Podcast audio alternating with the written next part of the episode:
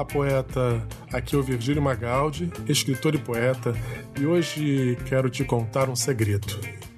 Por que te chamo de poeta?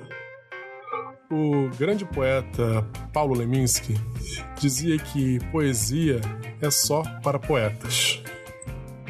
E que qualquer um que leia ou escute poesia já é um poeta, seja o poeta ou a poeta. Pois a poesia nasce dentro de nós, antes de qualquer leitura. Impressionante, não? Então, essa é uma conversa entre poetas na 15ª Poesia para Viagem, a poesia inspiradora para levar no seu dia, temos os poemas de Mário Quintana. Capitu, você por aí quer fazer uma pergunta? Então faça. Onde está a poesia? Bem, como é que eu vou explicar isso? Olha, antes vamos falar sobre o mestre Mário Quintana. Gaúcho de Alegrete, nasceu em 30 de julho de 1906. Foi poeta, tradutor e jornalista.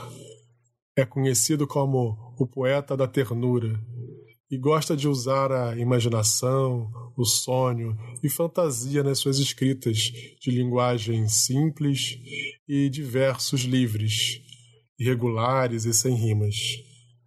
Quintana escreve como se estivesse na nossa frente, conversando como amigos.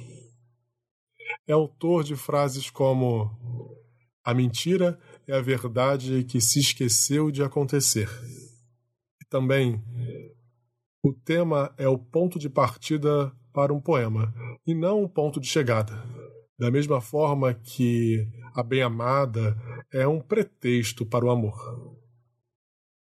A vida é uns deveres que nós trouxemos para fazer em casa. Preguiça é a mãe do progresso. Se o homem não tivesse preguiça de caminhar, não teria inventado a roda. O poema está no livro Esconderijos do Tempo, de 1980. Captar o conceito de poesia só é possível através de uma abstração, não da racionalização, mas sim do uso da imaginação.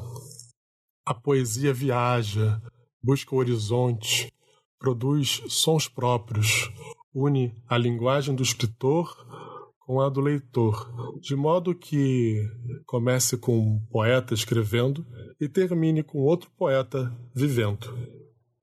As palavras do escritor são acolhidas no imaginário do leitor e lá se transformam. A poesia precisa de um escritor e de um leitor. Ela une o humano à humanidade.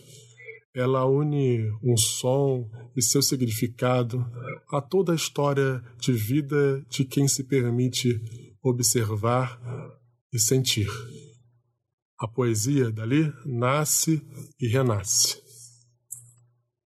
A poesia para viagem está pronta. Vamos ouvi-la?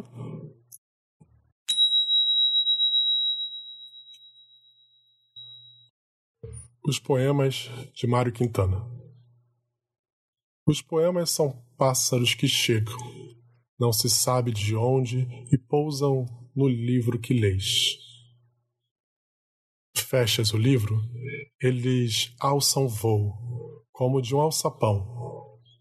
Eles não têm pouso, nem porto, alimentam-se um instante em cada par de mãos e partem e olhas então essas tuas mãos vazias no maravilhado espanto de saberes que o alimento deles já estava em ti.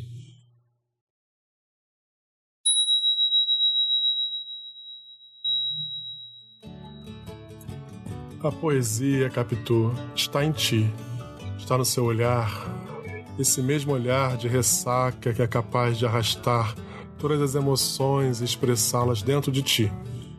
Você, que é pura emoção, puro amor, pura poesia de um divino Criador. Obrigado pela sua companhia. Se gostou da poesia de hoje, envie para o mozão, amigos, colegas e familiares.